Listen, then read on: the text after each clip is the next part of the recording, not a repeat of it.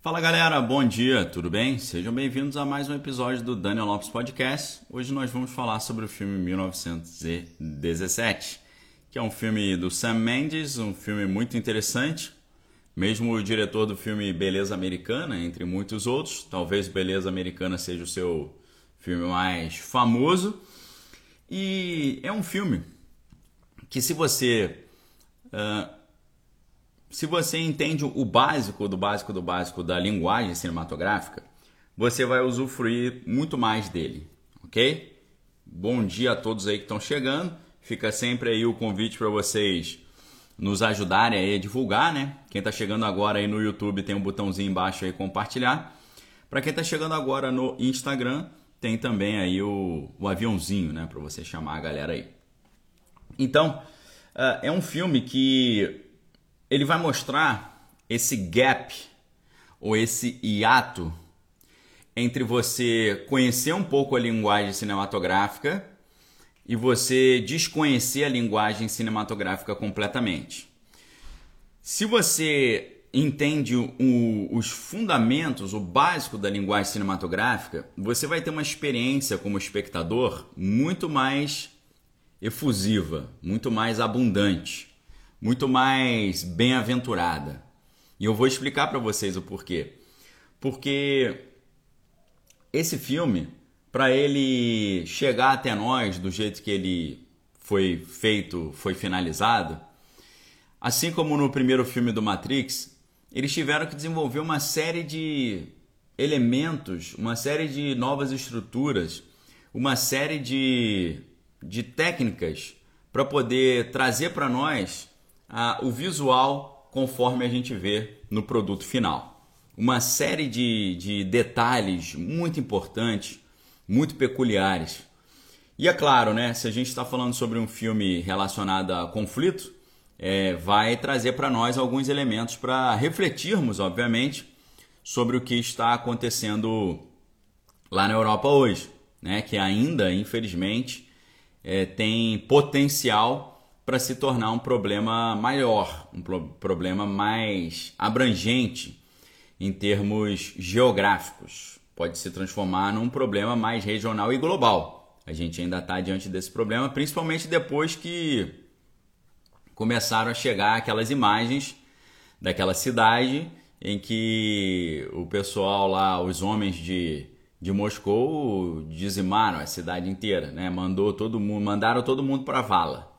É, então aquela, aquela situação horrível lá pode gerar ainda mais aí uma, uma comoção é, internacional sobre, é, sobre é, uma, uma grande comoção contrária né, a Moscou, no final das contas.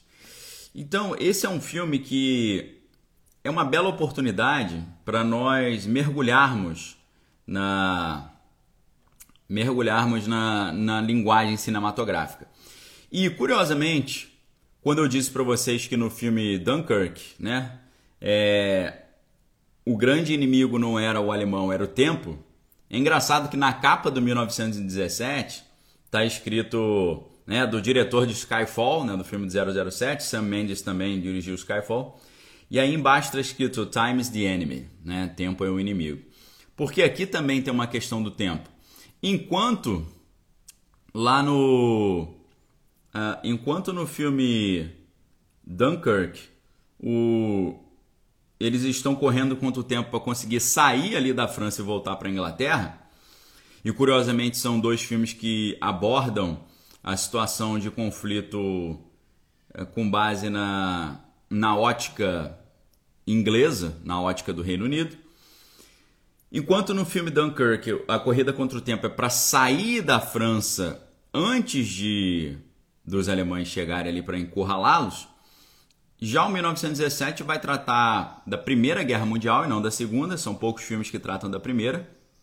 E a corrida contra o tempo é o tempo curto que eles têm para fazer um deslocamento de cerca de 15 quilômetros para avisar que o, os alemães fingiram uma recuada, um recuo, e esse recuo, na verdade, é uma grande arapuca para os, os homens do, o, do, do sistema lá de defesa inglês ou britânico.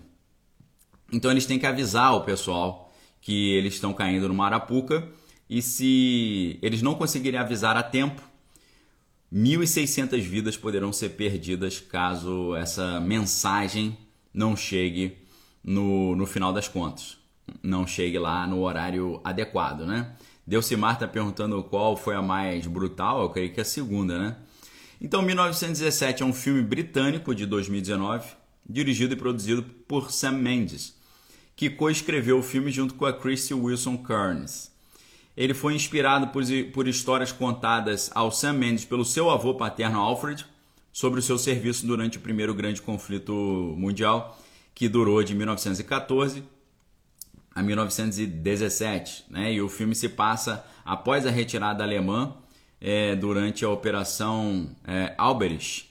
Né? E segue ali dois soldados britânicos, que é o Will Schofield e o Tom Blake, né? na sua missão de entregar uma mensagem importante para cancelar esse é, uma ofensiva que os ingleses estavam planejando fazer, que acabaria os levando para uma enorme arapuca.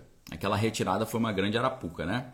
Então, a, o que, que foi essa operação, a Operação Oberich? Né? Opera, foi um código de uma operação alemã no território da França, onde eles tinham ocupado durante, essa, durante o primeiro grande conflito mundial.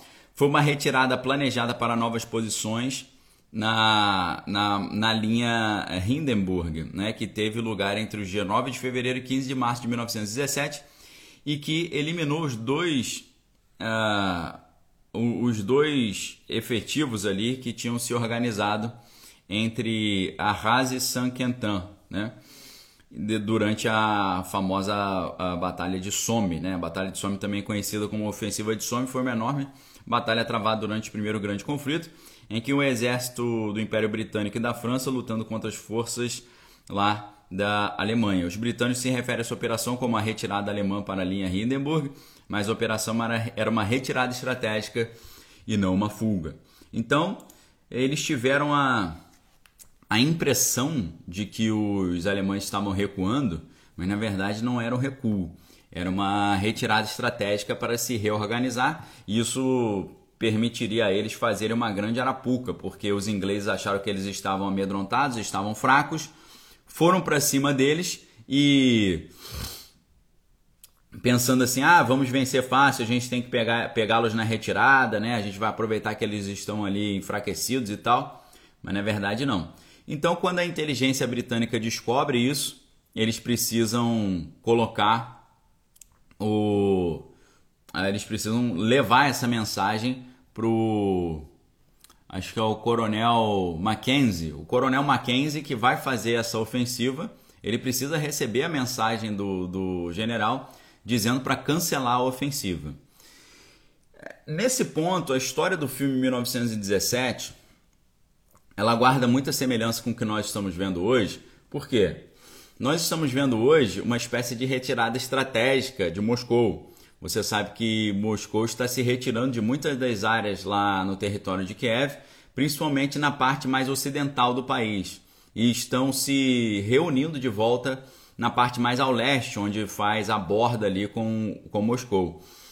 E todo mundo acha que eles estão recuando, que eles é, que não deu certo e tal mas pode ser que isso seja um recuo estratégico para eles fazerem um reabastecimento.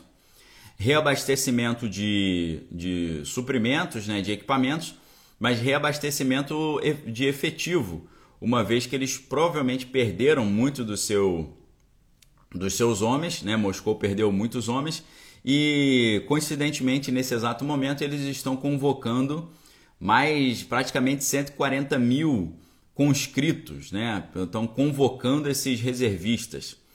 Então essa, essa convocação de 140 mil reservistas pode ser para repreencher as linhas de ofensiva em Kiev ou pode ser para se preparar para proteger o próprio país, país lá do, do Pudim Azedo, contra uma eventual ofensiva da OTAN, porque alguns analistas dizem que diante dessas cenas uh, terríveis que aconteceram, pode ser que o, o pessoal da o pessoal lá de, da OTAN acabe entrando na história, isso vai gerar um confronto direto com Moscou. Então, para isso, eles precisam já se preparar para proteger o seu próprio território. Pode ser isso, nós não sabemos, mas a operação aqui Alberis, ela pode nos dar elementos para pensarmos sobre isso. Então, além desse, desses dois rapazes, né, que fazem o que fazem ali esse esse protagonismo no filme, que tem que levar essa mensagem, você tem alguns outros atores mais consagrados, né, que aparecem pouco no filme, como Colin Firth e o Benedict Cumberbatch e também o, o Andrew Scott e o famoso também o Andrew Scott é o é o é, o Moriarty, né, o grande vilão da série da BBC é, Sherlock, né, né, que é com o Benedict Cumberbatch. Então aqui você tem Andrew Scott, que é o Moriarty da série Sherlock, e você tem o Benedict Cumberbatch, que é o Sherlock também, né? Então você tem dois personagens da série Sherlock Holmes e você tem, por incrível que pareça, dois personagens, é, dois personagens do filme Kingsman, que é o Colin Firth e o e o Marco Forte, não, Marco Forte, é o Marco, Mark Strong, né? O Marco Forte, traduzindo para português, né? Mark Strong, que participou do Kingsman, e o Colin Firth também. Um é o Galahad e o outro era o Avalon, sei lá, esqueci os, os códigos que ele usa, eles usam, né? Agora o curioso é que tem dois personagens do Game of Thrones também. Você tem o Dean, Char o Dean Charles Chapman que participou do, do, do Game of Thrones fazendo Tommen Baratheon na quarta, quinta e sexta temporadas. E você tem também o, é, o Richard Madden, né? Richard Madden também participou lá do, do Game of Thrones, né? Então você tem uma dupla do, da série Sherlock Holmes, você tem uma dupla do Kingsman e você tem uma dupla do Game of Thrones. Interessante essa, essa conjunção aí, né? Agora, a, a, o, o, a grande, o grande que desse filme é a direção de fotografia do Roger Dickens, né? Roger Dickens ele já venceu algumas vezes aí o Oscar. Eu acho que o segundo Oscar que ele ganhou é, foi com esse filme, né? Da, do 1917. E o Roger Dickens, ele é um diretor de fotografia inglês aí muito famoso, né? Um cara peculiar, né? Sensacional o trabalho dele. E ele já trabalhou muito com os, os irmãos Coen, com Sam Mendes, com Denis Villeneuve, né? E é um cara que deu o tchan, né, do filme, né? Então, a fotografia do Roger Dickens e o trabalho do editor Lee Smith usando essa, essas tomadas longas, né, planos sequências gigantes, é, faz com que o filme pareça duas tomadas contínuas. Né? O filme ele, ele quebra com aquela estrutura da montagem paralela. E isso é muito interessante, porque a montagem paralela virou talvez uma, uma amarra e um dogma ao mesmo tempo para o, para o cinema, né? Virou uma amarra. E a gente tem uma série de amarras, né? Nós temos uma série de amarras. Então, eu acho interessante nós começarmos falando um pouco sobre essa questão da montagem paralela. O que é a montagem paralela, pessoal? E, e é nesse momento que você descobre a falta que faz você entender de linguagem cinematográfica. A montagem paralela significa o seguinte: vamos inventar um filme aqui agora, tá? A gente vai inventar um filme. O filme começa com uma criança brincando no, no, no, no jardim, no quintal da sua casa. Uma criança sentada no chão, brincando com um baldinho e areia. E a criança está ali brincando com esse baldinho, tá? Aí a cena corta e mostra o pai se despedindo da mãe indo para o trabalho, tá bom? E aí corta, mostra o pai saindo, pegando o carro, saindo. Depois volta para a criança brincando. Aí a criancinha tá brincando ali, de repente ela encontra uma minhoca e ela começa a brincar com essa minhoca. De repente, você corta essa cena e você mostra uma lanchonete onde tem jovens chegando nessa lanchonete e um jovem fala assim: Pô, lembra aquela história que o pessoal usava minhoca para fazer hambúrguer? Que doideira, né? Entendeu? Tá bom. Aí você corta desses jovens é, comendo hambúrguer na lanchonete para alguns assaltantes se preparando para assaltar essa lanchonete. Né? Os caras falando, pô, tem certeza que aqui é tranquilo? Não, não tem viatura da polícia que passa aqui toda hora? O cara, não, aqui é tranquilo, não se preocupa não e tal. Ou seja, você já tem quatro, quatro situações diferentes aqui. Você tem o menininho brincando no, no jardim, você tem a mãe que está preparando ali o, arrumando a casa e se despedindo do marido, você tem os jovens na lanchonete e você tem os assaltantes se preparando para assaltar a lanchonete. O que, que é isso? Isso é a montagem paralela. A montagem paralela são quatro é, histórias que vão se seguindo ao mesmo tempo, tá? O menininho brincando na areia, a mãe despedindo do pai arrumando a casa, os jovens na lanchonete e os assaltantes querendo assaltar a lanchonete. É claro que essas histórias elas vão convergir em algum momento. O que é a montagem paralela então? A montagem paralela você começa é como se fosse uma corrida de cavalo, né? E você tem várias, vários. É, uma, uma, uma competição de natação, você tem as raias ali, né? Então é como se fosse assim, ó. Começou o filme, aí sai uma raia, é uma parte da história, sai outra raia, outra parte da história, outra raia. Então você tem quatro linhas narrativas caminhando para frente e através dos cortes você vai é, pulando de uma para outra. Você pula de uma para outra, pula de uma para outra, entendeu? Isso é a montagem paralela. A montagem paralela, ela se transformou num padrão no filme, né, dos filmes. Quase que 100% dos filmes são feitos assim, em montagem paralela.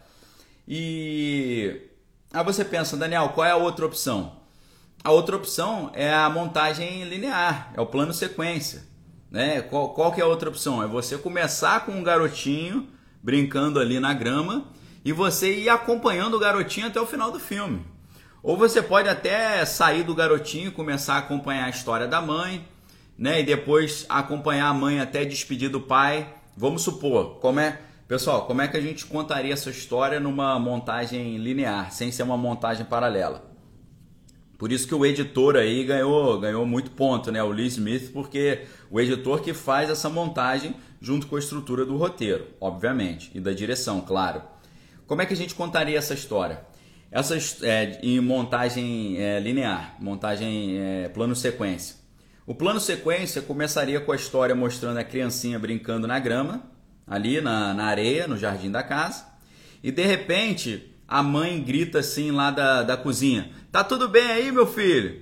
Aí ele fala, fala assim: Sim, mãe, tá tudo bem. Aí a câmera tá no menino, ela vai até a mãe e mostra a mãe arrumando a casa, não sei o quê, e de repente a mãe se despedindo do pai. Ah, já tá saindo? Aí o pai, ah, tô saindo porque eu tô atrasado pro trabalho. E aí a câmera faz o quê? Sai da mãe, acompanha o pai, o pai entra no carro e vai indo e a câmera vai indo junto com ele. Vai indo, vai indo. Até que ele passa por uma lanchonete e vê uma espécie de tiroteio acontecendo ali. Entendeu? Aí ele, é, a câmera tá nele, vai mostrar a lanchonete, vai ver as, uh, os jovens saindo correndo, aqueles assaltantes e tal, entendeu? Então, o plano sequência, a câmera não, não corta, ela vai indo direto. A gente tem um, um, um belo exemplo de um filme todo em plano sequência, que é o filme Rope, do Alfred Hitchcock. Tá? O filme Rope, em português, ele ficou conhecido como Festim Diabólico, né? E o Festim Diabólico é um filme interessantíssimo, né? Porque ele ele vai mostrar um, uma, uma história totalmente no, no plano sequência, né? Os jovens, né, que são o Brandon Shaw e o Philip Morgan, eles eliminaram um colega da Universidade de Columbia no, no apartamento deles e, e fizeram isso como se fosse um exercício intelectual. Eles querem provar a sua superioridade ao fazerem esse crime perfeito. Isso é uma teoria bem semelhante àquela visão do Nietzsche, né, de, do, do super-homem, do Überman, né, o além-homem, da acima do bem e do mal, né, a vontade de potência, tudo que foi é, depois do Nietzsche foi incorporado ali pelo Adolfinho Bigode, o nojento, né? E que é, já estava como uma crítica no Crime e Castigo do Dostoiévski, né? No, no Crime e Castigo do Dostoiévski, o, o Raskolnikov, ele, ele pensa um pouco assim, ele se acha um homem acima do bem e do mal, ele se acha quase que um homem, um super-homem nietzschiano, né? Ele acha que ele pode é, fazer o que ele quiser e não há nada que o impeça de fazer isso, semelhante àquela filosofia da, da doutrina Telemann do Aleister Crowley, né? Faça o que você quiser, essa que é a lei, né? Não tem lei, né? Você pode fazer tudo o que você quiser. Então, uh, o filme 1917 é um filme todo praticamente em plano sequência. E eles vão fazendo os cortes, eles fazem os cortes assim, é, de, vamos supor, tem uma hora que eles entram num, num bunker para conversar lá com o general. Quando eles entram no bunker, a tela fica um pouco escura. Ali eles vão fazer um corte. Tem uma cena que o menino está entrando num caminhão. Aí a câmera passa por trás das costas de um, de um soldado. Quando a câmera passa por trás das costas do soldado, eles fazem um corte. Foi assim também que Hitchcock fez no, no Festim Diabólico, no Rope, né? Porque às vezes a câmera passava nas costas de alguém e era nesse momento que ele cortava. Às vezes a câmera encostava assim nas costas de alguém, depois saía, e aí o Hitchcock fazia o corte. Então é, é, muito interessante esse plano sequência. Lembra um pouco aquela estética dos videogames, né? Daqueles videogames tipo Doom, né? E tal, que você vai seguindo, né? Vai indo atrás, ou tal, Call of Duty da vida. Você vai seguindo ali, né? Vai naquela sequência, a câmera vai seguindo, né? O, o personagem. Então esse é um aspecto muito interessante porque ele agrega um, um teor dramático para a história, né? Agrega um, um quê dramático e faz você ficar ali naquela naquela tensão contínua, né? Então esse é um detalhe poderosíssimo do filme, muito peculiar, muito poderoso.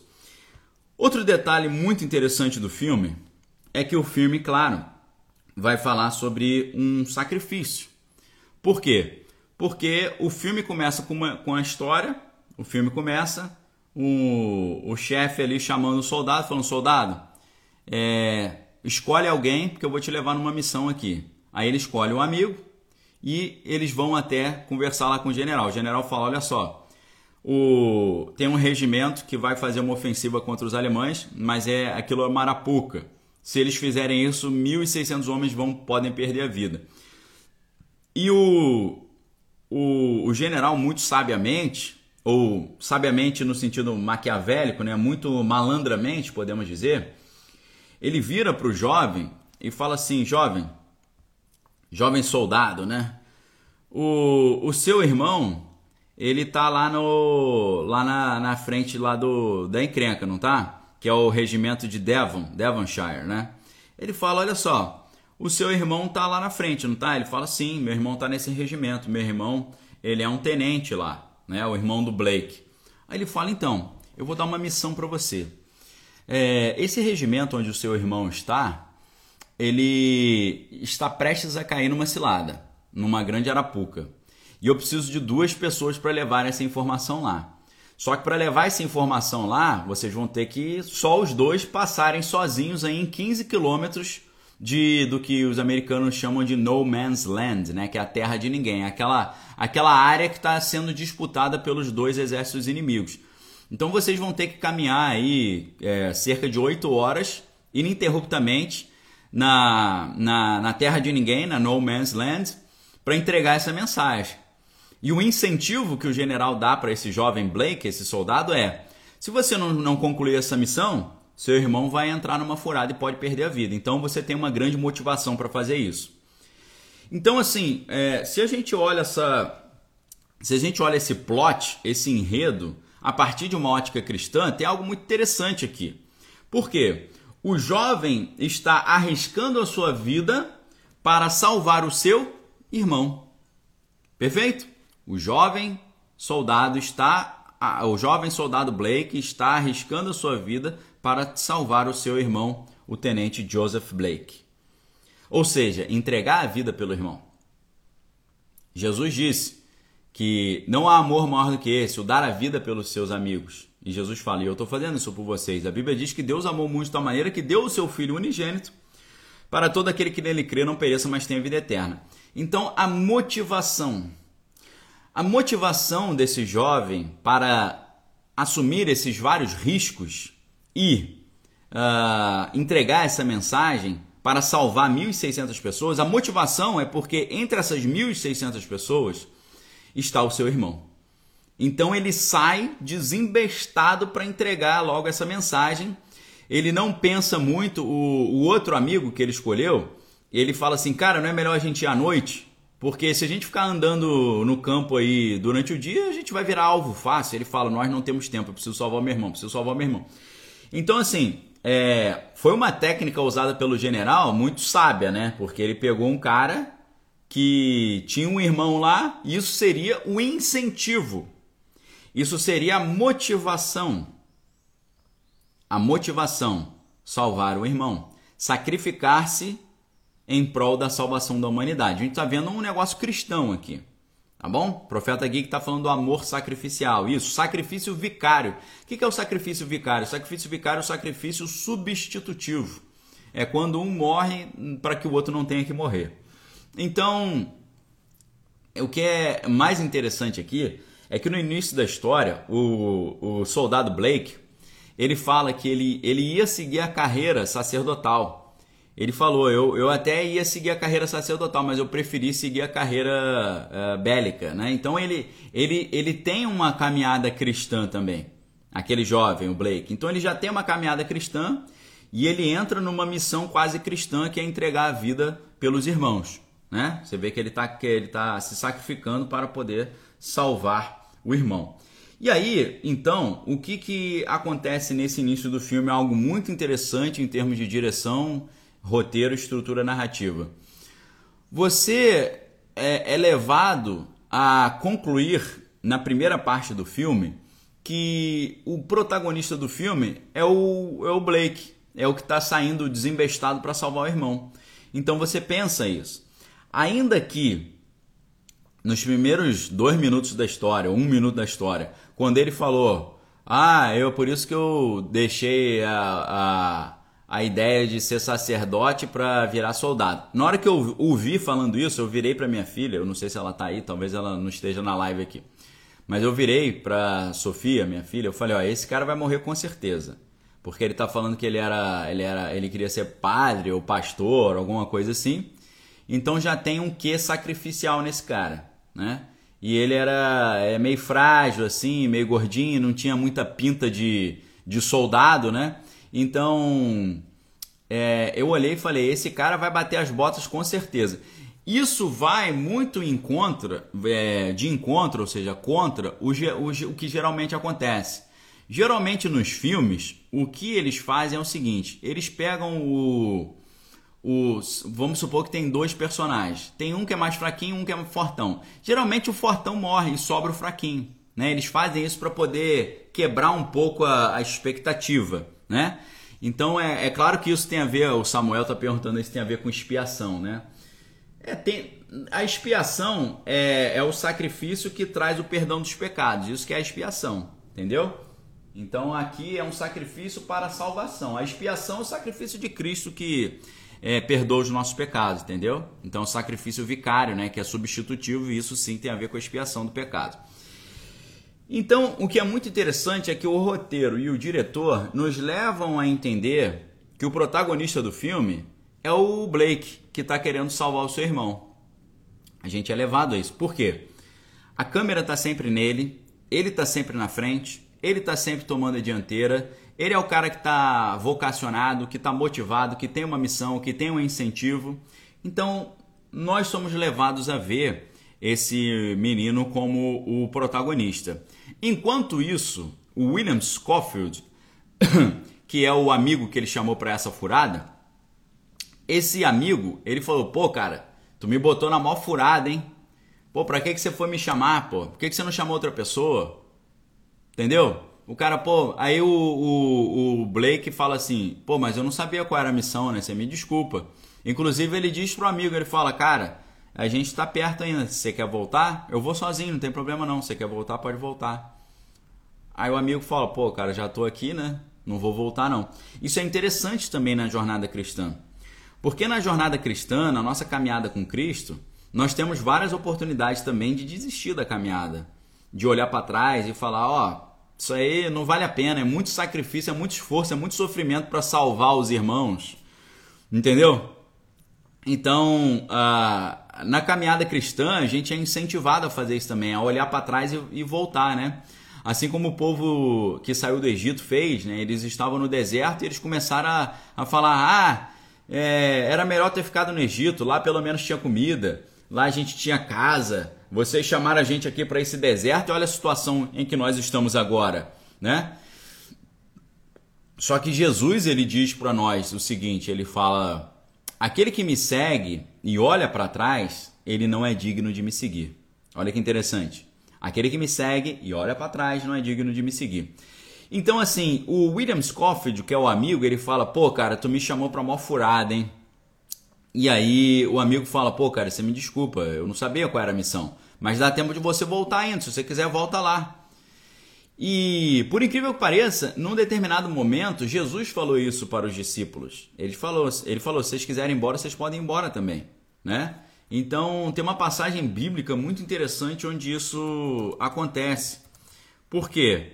Uh, Jesus fez uma pregação assim bem dura, falando sobre falando em, em, linguagem metafórica, né, em linguagem simbólica, fez uma pregação assim bem pesada, né, no capítulo 6 de João. E aí Jesus é, vê todos os, os a, a multidão indo embora. A mulher falou assim: Poxa, é, sei lá, Jesus está falando as coisas muito estranhas, vou embora. Só que aí o que, que acontece? Todo mundo vai embora, só ficam os doze apóstolos. E aí Jesus vira para ele e fala: Ó, oh, vocês querem ir embora? Pode ir embora também. Não preciso de vocês, não, pode ir embora.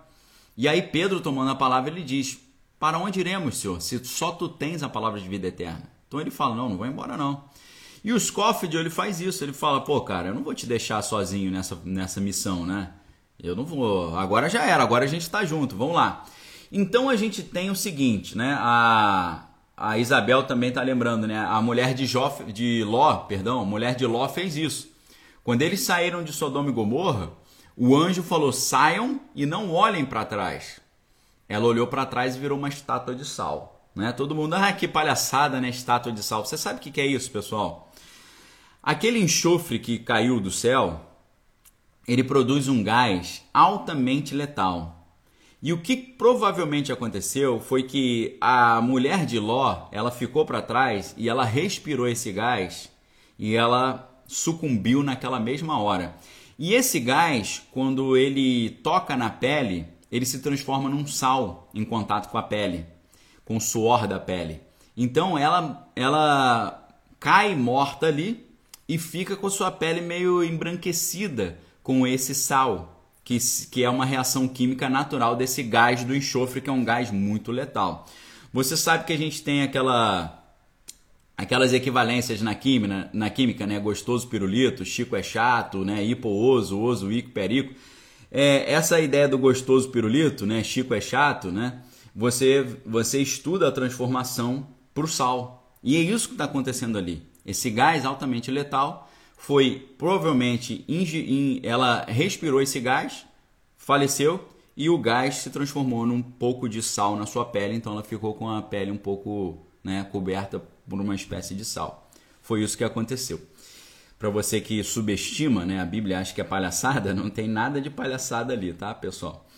Então, o que é interessante, portanto, é que nós vemos no início da história um jovem muito vocacionado, a sua vocação é simplesmente salvar o seu irmão e mais 1.600 pessoas.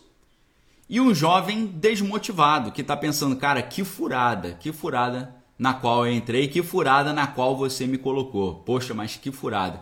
Então você tem, você tem essa dupla. Um jovem, um jovem super motivado para fazer esse sacrifício e um jovem completamente desmotivado a fazer esse sacrifício. É claro que a gente tem que. A gente olha, né? O, o Tom Blake, que é o irmão, ele é um cara mais jovem, menos experiente. O outro, que é o William Scofield, é mais experiente, tanto que ele ganhou uma medalha. Ele já havia é, conquistado uma medalha de, de honra e tal. Então, o, o garoto é o novinho, meio sem noção, que está querendo salvar o irmão, o outro já é mais experiente, mais veterano. Beleza. Eles estão indo nessa missão. Chegando a essa missão, é, eles chegam a uma. Eles chegam a uma espécie de uma fazenda abandonada. Ok? Pessoal, é, o filme é de 2020, né? 2019. O filme é de 2019. Eu vou contar é, pontos da história que podem ser entendidos por vocês como spoiler, tá bom? Vou contar alguns spoilers aqui, tá certo? Você fala assim, ah, pô, não gosto de spoiler. Assiste, é, continua ouvindo o que eu estou te falando, que você vai assistir o filme com outros olhos. Vai ser uma experiência muito mais divertida, muito mais enriquecedora. Eles continuam caminhando e eles chegam a uma fazenda abandonada. Nessa fazenda abandonada, o jovem Blake, ele, ele vê uma plantação de cerejas. E ele começa a demonstrar que ele conhece as cerejas porque ele diz que a sua família é, fazia esse tipo de agricultura. Então ele mostra um tipo de, de cerejeira que tem folhas brancas. É, um, é uma estética maravilhosa, tá, pessoal, do filme, assim, visualmente. Né? Sem falar que todo esse plano sequência, essa continuidade da história, deu um trabalhão monumental para fazer. Depois, se você quiser você ver making off sobre o filme, você vai ver o nível de estrutura que eles tiveram que montar e a quantidade de soluções é, técnicas que eles tiveram que construir para fazer isso. Perfeito. Então, o, eles chegam a essa fazenda. Curiosamente, pessoal, a fazenda tá ali vazia, mas eles começam a, a ver uma batalha entre aviões, aviões ingleses e aviões alemães. Os aviões ingleses abatem um avião alemão, esse avião alemão cai na fazenda quase que em cima deles. E quando esse avião cai na fazenda, o piloto desse avião, que é um alemão, tá ali no avião, o avião começando a pegar fogo, e o mais veterano, ele pensa assim, cara, é nosso inimigo, deixa o cara, deixa o cara lá. O mais jovem, por ter talvez assim um coração cristão, ele fala: "Não, vamos ajudar o cara". Então eles eles tiram o cara do avião. Só que claramente quando eles tiram o alemão do avião, você vê que o cara tem uma, uma faca gigante na cintura, um facão gigante, né? E aí o mais novo fica cuidando do alemão Enquanto ele fala pro Scofield, pega uma água. Aí ele tá indo lá pegar a água. Só que de repente o garoto fala, peraí, peraí, não sei o quê. Pô, o alemão pegou aquela espada, aquela, aquele facão e meteu na barriga do, do garoto. Do, do, do, Tom Blake, do irmão. E aí o, o Scofield dá dois tiros lá no, no alemão, mata o alemão. E chega lá, poxa, o garoto com um ferimento mortal na barriga. E ele, pô, será que eu vou morrer? Ele fala, pô, acho que você tá morrendo. Aí ele fala, pô, manda uma carta para minha mãe, então avisa para ela, não sei o que lá. E aí o, o mais novo simplesmente morre. Nisso aqui, pessoal, a gente tem um ensinamento bíblico também. O que, que a Bíblia nos ensina? Sejam simples como as pombas e prudentes como a serpente. Ok? Vou repetir: palavra de Jesus. Sejam simples como as pombas e prudentes como a serpente. O que, que significa ser prudente como a serpente, uma vez que na Bíblia a serpente é símbolo satânico? A serpente, ela não fica dando bote a todo momento. A serpente é um animal que, antes de dar o bote, ela calcula muito bem a distância, a taxa de acerto, porque ela sabe que se ela der o bote e ela for mal sucedida, isso pode ser a sua ruína, pode ser o fim da sua vida. Então, ainda que a, a, as cobras não frequentem escolas, nem conheçam geometria, nem velocidade, nem, a, nem é, mecânica de Newton, né? mecânica newtoniana, movimento retilíneo uniforme, movimento retilíneo uniformemente variado, ainda que as cobras não tenham esse conhecimento da física, as cobras, elas antes de dar o bote, elas calculam muito bem a distância e a velocidade que ela vai precisar para atingir aquela, aquele alvo. Então a, a serpente é um animal prudente porque ela não se expõe à toa e ela faz tudo com muita sabedoria, com muita sagacidade, com muita minúcia, tudo muito bem pensado, muito bem elaborado. Então é por isso que Jesus fala: sejam simples como as pombas, ou seja, sejam sábios para fazer o bem e sejam prudentes como a serpente, ou seja, sejam sábios para fazer o bem e tardios para fazer o mal. É isso que Jesus está ensinando.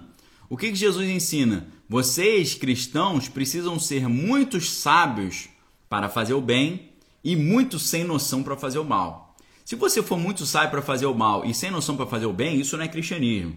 O cristianismo é o cara que fica o dia inteiro pensando maneiras de fazer o bem, estratégias para fazer o bem, planos para fazer o bem, planos para evangelizar, para ganhar almas, para falar de Deus para o próximo. Ele fica bolando vários planos mirabolantes para fazer isso. Tipo criar um movimento Klaus, um movimento Brain Costa, ou criar um podcast falando de filme, mas para poder pregar, pregar a Bíblia. Sabe essas ideias? Você fala assim, pô, preciso arrumar um jeito de pregar o evangelho de uma forma um pouco mais é, interessante. Vou fazer um podcast falando sobre filme, mas para falar de Deus. Tipo essas ideias. Você já deve ter ouvido falar em algum lugar? Então, o Tom Blake, ele erra muito ao não ser prudente. Onde foi a sua falta de prudência? Né? O Chemita Brasil está falando aí documentário da National Geographic sobre as cobras, vai explicar muito bem isso. Obrigado aí pela força. Então, olha só, onde ele errou ali? Ele não foi prudente. Não foi prudente por quê? Primeiro, você vai ajudar um inimigo, você pode ajudar o inimigo. A Bíblia até fala: amai os vossos inimigos. Até aí é cristão. Porém, você não pode dar a chance desse teu inimigo te eliminar. Se você está tirando esse inimigo de dentro de um avião, primeiro você tem que olhar, ele está com alguma pistola? Ele está com algum equipamento ali? Ele está com algum, alguma coisa é, escondida na roupa? Primeira coisa é você levantar a roupa do cara e ver se tem alguma coisa ali, né? Você mexe no bolso dele, levanta a camisa, vê se ele está com alguma coisa agarrada. Não precisava fazer isso, porque essa grande, essa, esse facão que o cara tinha estava exposto, estava do lado de fora da sua perna. E aí o, o cara simplesmente dá-lhe uma é, dá-lhe uma pontada no cara que está ajudando ele, né? Muito sábio, né? Só que a gente vê nas parábolas de Esopo, né? Nas fábulas de Esopo e La Fontaine, né? Aquela ideia do escorpião pegando carona no sapo, né? E aí o sapo falando, pô, mas você não vai me dar uma ferroada, não? Ele, não, vou não. Aí de repente, no meio do caminho, o sapo sente uma ferroada. Aí ele fala, pô, cara, tu me deu uma ferroada aqui, agora eu vou morrer e você vai morrer também, que a gente vai afundar no rio. Aí ele falou, é, mas eu não pude fazer nada, é a minha é a minha essência, é o meu instinto. Entendeu? Então, esse Tom Blake, ele erra no momento que, como a Leila está falando ali, ele é ingênuo demais. Ele não vigiou e orou. Né? Tem que ser prudente. O cara tá com um facão gigante na cintura, todo mundo viu. Por que, que ele não tirou o facão? Por que, que ele não examinou o cara? Pô, tô te ajudando aqui, beleza. Tira o facão do cara, dá uma olhada, ver se ele não tem nada, para impedir que ele use algum instrumento. E tem que ficar atento, porque ele pode pegar um pedaço de pau, pode pegar uma pedra. Tem que ficar de. Você quer ajudar os outros? Ajude com sabedoria. Ajude com ciência. Ajude com prudência, sede simples como as pombas, prudente como a serpente, sábios para fazer o bem, tardios para fazer o mal. Vigiar e orar incessantemente, porque o inimigo está ao derredor, rugindo como um leão, procurando a quem tragar. Tem que ter sabedoria. Você não vai expulsar o demônio de ninguém de olho fechado. Você vai fazer uma oração de olho fechado. Aí o demônio vem para cima de você, como é que fica? Tem que ser prudente. E aí o que, que acontece nesse momento, pessoal? Aquele personagem que você achou que era, que todos nós achamos que era o protagonista, ele simplesmente bate as botas na metade do filme, ou logo no, no primeiro terço do filme. Aí você fala, como é que fica agora, né? Esse cara vai fazer o quê? ele vai entregar a mensagem, não é o irmão dele que vai perder a vida. 1.600 pessoas, ok. O que, que acontece? Esse, o outro soldado, que é o Scofield, ele não tinha motivação para fazer aquilo. Agora ele ganha uma motivação enorme. Qual é a motivação? Eu preciso honrar essa a história desse meu amigo, porque o Blake, o, o Blake era amigo dele, pô. O Blake era amigo. E ele fala, cara, o meu amigo estava indo salvar o irmão, mas ele já perdeu a vida. Eu não posso deixar que essa mãe fique sem os dois filhos. Nesse momento fica um negócio meio resgate do soldado Ryan. Desde o início, quando eu comecei a ver o filme, eu falei: Isso aqui é Resgate do Soldado Ryan. Ok? Isso aqui é a Batalha de Maratona aquela batalha que o soldado grego teve que correr até a outra cidade lá de Maratona para dar a mensagem. E aí ele, ele pagou com sua própria vida. Né? Então, uma clara inspiração no, no Resgate do Soldado Ryan, uma clara inspiração na, na história da Batalha de Maratona, né? um grande plano sequência, o recuo estratégico. Tem um quê assim do Tolstói também, o Tolstói fala, né? A morte de 100 mil homens é um, uma grande tristeza, mas a morte de um homem dá uma bela história. Conseguiram entender? Isso ele fala em referência ao seu, seu sua obra é, Opus Maximus, né? ao Guerra e Paz, né? Que é, eu tenho Guerra e Paz em dois volumes aqui, né? Eu não sei se o seu se é um volume só. Olha o meu, como é que é antigão aqui.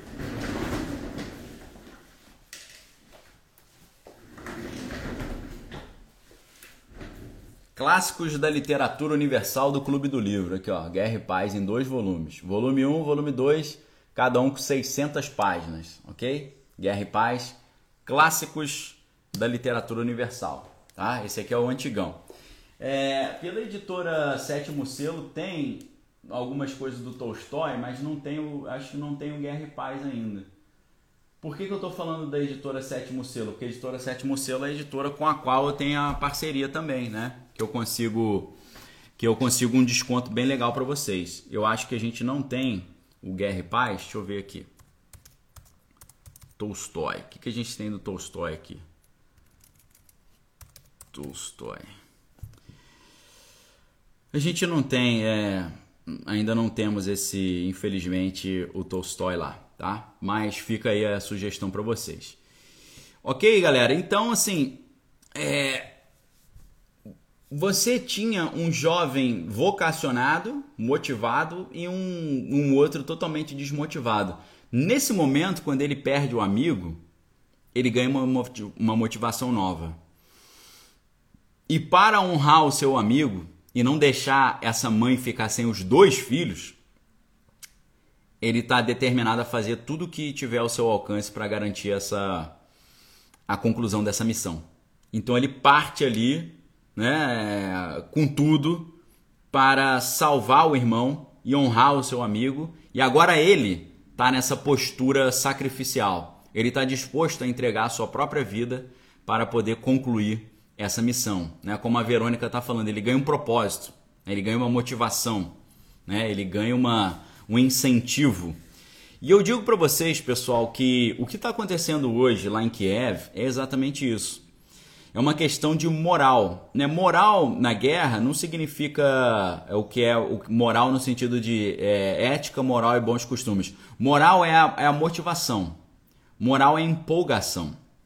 E quando a gente estuda livros como O Arte da Guerra do Sun Tzu, você vai ver que o Sun Tzu ele fala: a melhor maneira de você vencer uma batalha é você tirar do seu oponente a vontade de lutar. Por, ou seja, isso na doutrina militar se chama de técnica de desmoralização, que envolve também a, é, é um aspecto das operações psicológicas. Quem estuda comigo lá no Proteja Sua Mente sabe tudo já sobre isso, que a gente deu uma aula muito aprofundada sobre operações psicológicas e essas técnicas que são usadas para, entre outras coisas, desmoralizar no sentido de tirar o, o moral. Uma coisa é o moral, outra coisa é a moral. A moral tem a ver com os bons costumes e tal. O moral é a motivação, é a vocação. Então, o que está acontecendo lá em Kiev hoje é o seguinte: por um lado, você tem o pessoal de Moscou entrando num país vizinho, num país que fala em grande parte o mesmo idioma, que tem a mesma origem, é, é, é, o povo tem a mesma origem, estão entrando num país vizinho que você vai encontrar lá muitos parentes, tá? Você vai encontrar muitos parentes. É a mesma coisa você imaginar Uruguai e Argentina entrando numa encrenca, ok? Uruguai e Argentina são países ali, um do lado do outro, falam o mesmo idioma e muito provavelmente tem muito uruguaio morando na Argentina e tem muito argentino morando no Uruguai. Ok? Então, é mais ou menos isso que está acontecendo. Quem, o, o pessoal de Moscou, eles estão entrando no país vizinho sem muita empolgação. Sem muita empolgação. Por quê? Você está entrando numa encrenca que não faz muito sentido. Você está entrando no, numa encrenca com o pessoal que às vezes é teu primo, você está entrando numa encrenca com o pessoal que fala o mesmo idioma que você, você está indo para um país que é, tem a mesma origem do teu país. Para quem não sabe, é, Moscou, a história de Moscou começa exatamente em Kiev, ok? Começa dali, depois eles se expandem para o Oriente para poder proteger a sua fronteira ali oriental. Mas o povo, a língua, a cultura começa em Kiev. E então, o, enquanto o pessoal de Moscou está com o moral baixo, está com a empolgação baixa, já o pessoal de Kiev está com a, a, empolgação muito alta. Por quê?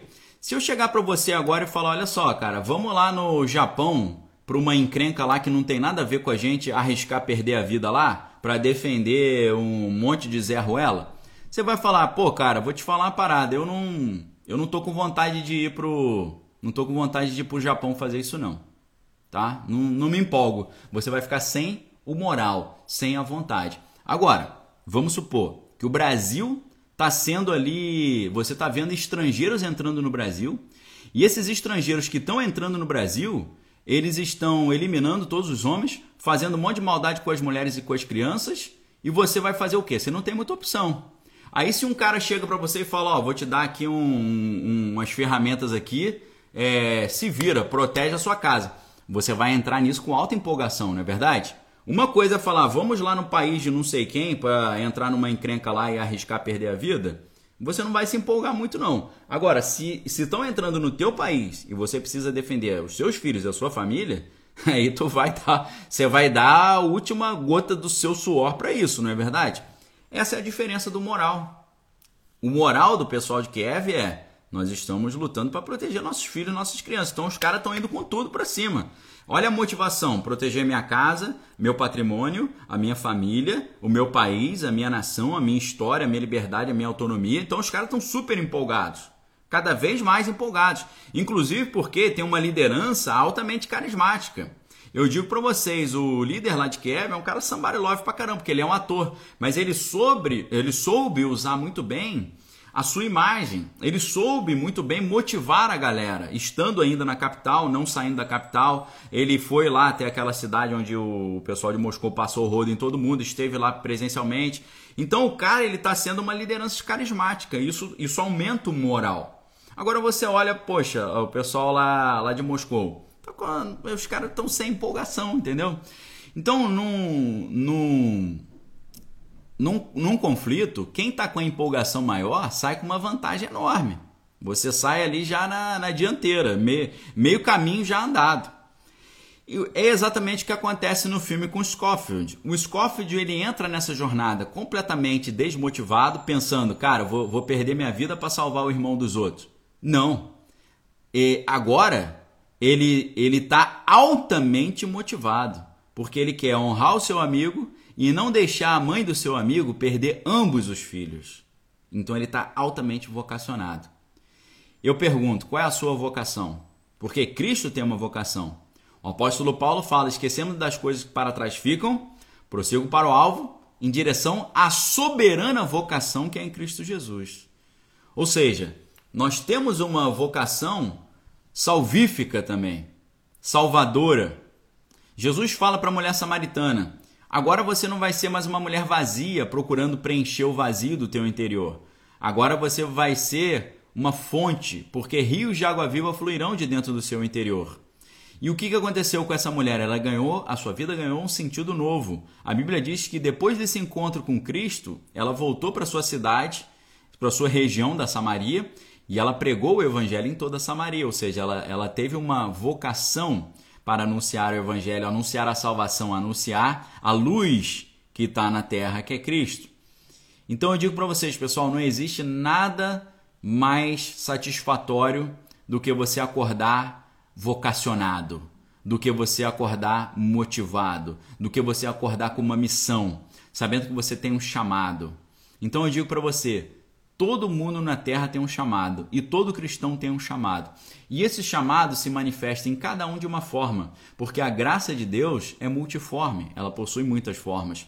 Por isso eu digo para você, assim como Scofield não tinha uma motivação, ele ganhou uma motivação quando ele entendeu o poder da amizade e o poder do amor de uma mãe pelos seus filhos. Isso ali deu a ele uma motivação renovada e trouxe para ele ali um incentivo para ele continuar na sua jornada. E nessa manhã eu quero deixar esse incentivo para você.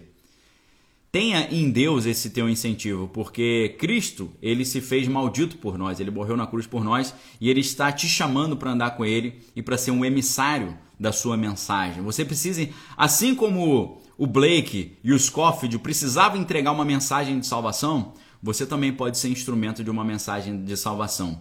Eu estou entregando essa mensagem para você e você pode repassar essa mensagem para os próximos, para os demais. É claro que você pode fazer isso compartilhando esse vídeo, por isso nesse momento eu vou te convidar para me ajudar nesse compartilhamento. Tá aí a imagem, olha só que imagem legal. Vou tirar os comentários rapidinho, tá bom? Tirei os comentários aí para você me ajudar a, a espalhar essa mensagem, que no final das contas é uma mensagem de salvação. Vocês conseguiram perceber a diferença de você, ah, vou ver um filme. Você pode ver os filme, o filme que você quiser, mas não é muito mais legal você pensar, ah, vou ver um filme e pensar, o que eu posso usar da história desse filme para anunciar o evangelho? O que eu posso aprender para minha vida com esse filme?